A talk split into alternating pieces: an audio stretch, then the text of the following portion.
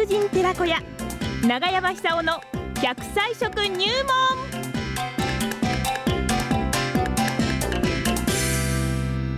18年目に入りましてもねこのコーナーは健在ですよ。日本で一番元気な86歳。奈良浜出身食文化史研究家長寿食研究家永山久夫さんでございます。私の夢はね永山さんが作ったあの長生きソングを福島県のね 県民歌第2号にして第二号。みんなで歌って長生きをする。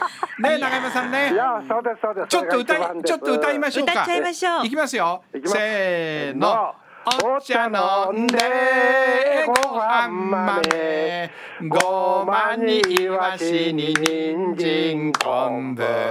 これで長生きは母の母この間もねあの、はい。柳川町で公演した時にねもうみんなで大合唱して。えーいいでしょう。いいですよ、えー。ねこれを歌ってね福島県をえねえーやっぱり地震があって津波があって原発事故あって風評被害あって苦しんだからこそ、えね長野を抜いて日本一の長寿県にしましょうよ。そうですそれには食ですよ。うん。ええ。そう。ああの高いところも低いところも リンゴも取れるしそばもうまいしそう。福島県は一番です。そうですよ、え。ね今今柿うまいですよ。ああそうで柿すよええええ。柿もうまいしそばもうまいんじゃありませんか。ああ新そばの季節を迎えておりますね。えー新そばがうまいですよね。はいはいはい。香りが高くて、えでそばがですね、今みたいな形つるつる麺状になったのが、はい。江戸時代の初めあたりなんですけども。ほでこの頃またあのーえー日本人は玄米食食べてるんですよね、ええ。それで元禄の頃になると、まあ、世の中落ち着いて、まあ、あの経済的にゆとりが出てくるんですけども白米食なんですよ。白米食。はい。で白米食ってこれうまいもんですからやたらにこう食べるんですよね。なるほど。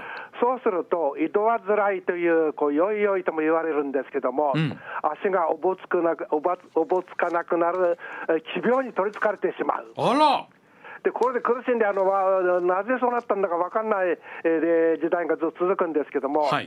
で、中期頃になってですね、そばが流行するんですよ。これはあの本能的にあの井戸っ子が食べ始めたのかもしれませんけども、はい。あの欧州とか甲州とか、周りからあの上州とか、そば粉がいっぱい入ってくるわけですよね。ん。で、そばを食べるようになると、はいだんだん井戸患いが少なくなっていくんですよね。江戸わず井戸患い江戸患い江戸患い、まあ、江戸っ子。江戸っ子の絵ですね あれだから、あの、ちょっと紛らわしいかもしれませんけいやいやいやども大丈夫です、大丈夫です東京の前身です。そうですね そうです。それで、まあ、井戸患いっていうのは、はい。白米食にすると、ぬかがと取れてしまいますから、ビタミン B1 が不足してしまうんですよね。ええええええビタミン B1 の不足、これで江戸っ子が苦しんで、なぜこんな病気になるのか、それであの病気になって、田舎に帰って、昔と同じようにそば食ったり、麦飯食ったり、そう治っちゃうんですよね。なるほどで結局、ビタミン B1 が不足だって、まあ、当時は分かんないんですけども、ええ。活気になってしまったわけですよね、はあはあ白米食食べて。はい。えーところが、あのその頃そばが流行して、ですねそばが流行すると、井戸患いも効いてしまう。そうなんだ。でじゃあなぜそば食べたらすごいな。井戸患い効いたんだろう、ええ。調べてみると、ビタミン B1 の含有量が多いんですよ。すごく多いです。はいで結局あの、井戸患い、角形というのは、えー米の玄米のぬかに含まれているビタミン B1 を取らなくなったために起こった病気なんですけども、はい。その頃これ、本能的に食べ出したのかもしれませんね。そばを食べる食べることによって、だんだん少なくなっていくんですよね。ええ。そば、っていうのはそのくらい力もあるわけです。そんなに力あるんですか？力あるんな細くて白いのに。そうなんです。特にあの黒っぽいのがありますよね。ええ。あの全獣、引きぐるみというやつ。はいはいはい。であれだともうものもっと含まれてるんですけども、うんうんですから今あの、えー日本人にこう貧食傾向があってですね、はい。静かにこう活気っていうのがあの結構増えてるんですよね。静かにえ活気が増えてる、ーそうなんです。ええあんまり活気よくないね、まあそういうことをえ。防ぐためにも、あの真っ白くするんじゃなくて、ちょっと黒っぽいような状態で食べるのが一番いいかなと。うんで、そばはあの白くしても残ってますから、はいはいビタミン B1 の供給源としては素晴らしい。うんうんうんビタミン B1 っていうのは頭の回転を良くする働きもありますから、あそうですそうかなんですよはあ。今あの、どなたもスマホを持ってらっしゃいますよね。そうですねそうすると頭がものすごく、本人は意識しないんだけど、使ってんですよ。なるほどですから、こういう時代こそですね、ええー会津に行って、高原のそばを食べて、はい。ビタミン B1 をしっかり供給すると、なるほど。そういうこともいいんじゃないかなそうです。ね。今、紅葉が真っ赤ですよね。いや本当素晴らしいですよ。素晴らしいですよ。素晴らしいですよ。素晴らしいです。はい。であのヒ素っていうのはあの抗酸化成分なんですけども、ん。抗酸化成分を作って遺伝子を守って葉っぱはそれを散っていくわけですよね。はあ。遺伝子のために芽をこう捨てるようなもんですよね、えーその抗酸化成分っていうのはああの要するに体の老化を過ぎて欠かせないんですけども、ええ。これもそばにはたくさん含まれてます。そうですか。でポリフェノールって言うんですけども、はいはいはいはい。これはあの水溶性、つまり水に溶けやすい成分ですから、え今あの、誰でもあのそば湯を飲むと思いますけどもはい、そば、を食べたらですね、そば湯を飲んでほしいこなれ楽しみですよ最後のそば湯が。おかわりしちゃいますよ私なんか。ああ、いいですね、それは非常にいいです。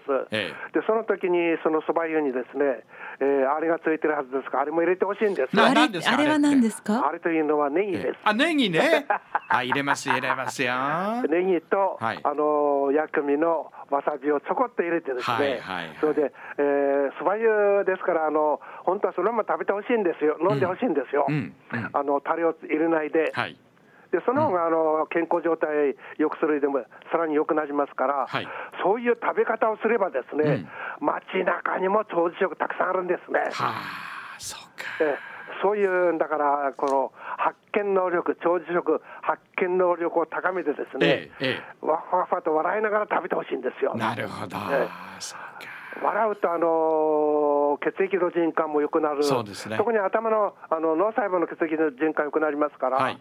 あの非常に脳の老化を防ぎでも役に立つんではないかと。幸せホルモンも出てきますからね。ええ。うん。それからナチュラルキラー細胞ナチュラルキラー細胞ねこれがね。ねです免疫力を高める。うんあのそんなことは一つもないですね。そうですよ。ええそうなんですよ。毎日一回は笑って大声でね感動しましょう。えうん。でこの番組を聞いて最後にお笑いいただいてですね、はい。それで毎日毎日この免疫力を強くしてほしいなって感じしますいや本当そうですね。週に1回でもいいですから。そうあえそうですか。そうですそうです。はいはいでこはいの番組は食べる薬みたいなもんですよね。なるほど。耳から入る薬です。耳から入る薬ね。そうなんですよ。そうかええねえ。いいですね。ねああとあと私は50年くらいこの番組に出させてほしいいな。いってですね。あと50年。そうすると長山さんはいくつだろう。今わ86だから。130ですね。あ、130 140まで生かしてい。ませんから、ね最高は122歳です。あフランスのジャンヌ・カルマンという女性ですけども、あはいはいはい。この方はあのーコーヒーは好きだわ、卵は好きだわ、そういう生活で長生きした人ですはあね。そうなんだつまりどちらにもあの抗酸化成分含まれてるんですよ。ええでコーヒーにはクロロゲン酸というあの抗酸化成分含まれてるし、卵の黄身にはコリンっていう脳の老化する成分が含まれてます。なるほどね。ですからそういう人って一見変色に見えるんだけども、ん。実はそうじゃないんだ。その人にとっては非常に合理的なんですね。じゃああのそば食って。おお笑いしましょう。はいえ。新そば食って大笑いして。お笑いです。長生きしましょう。はい。ありがとうございました。長山さんでした。そば食って。はははははは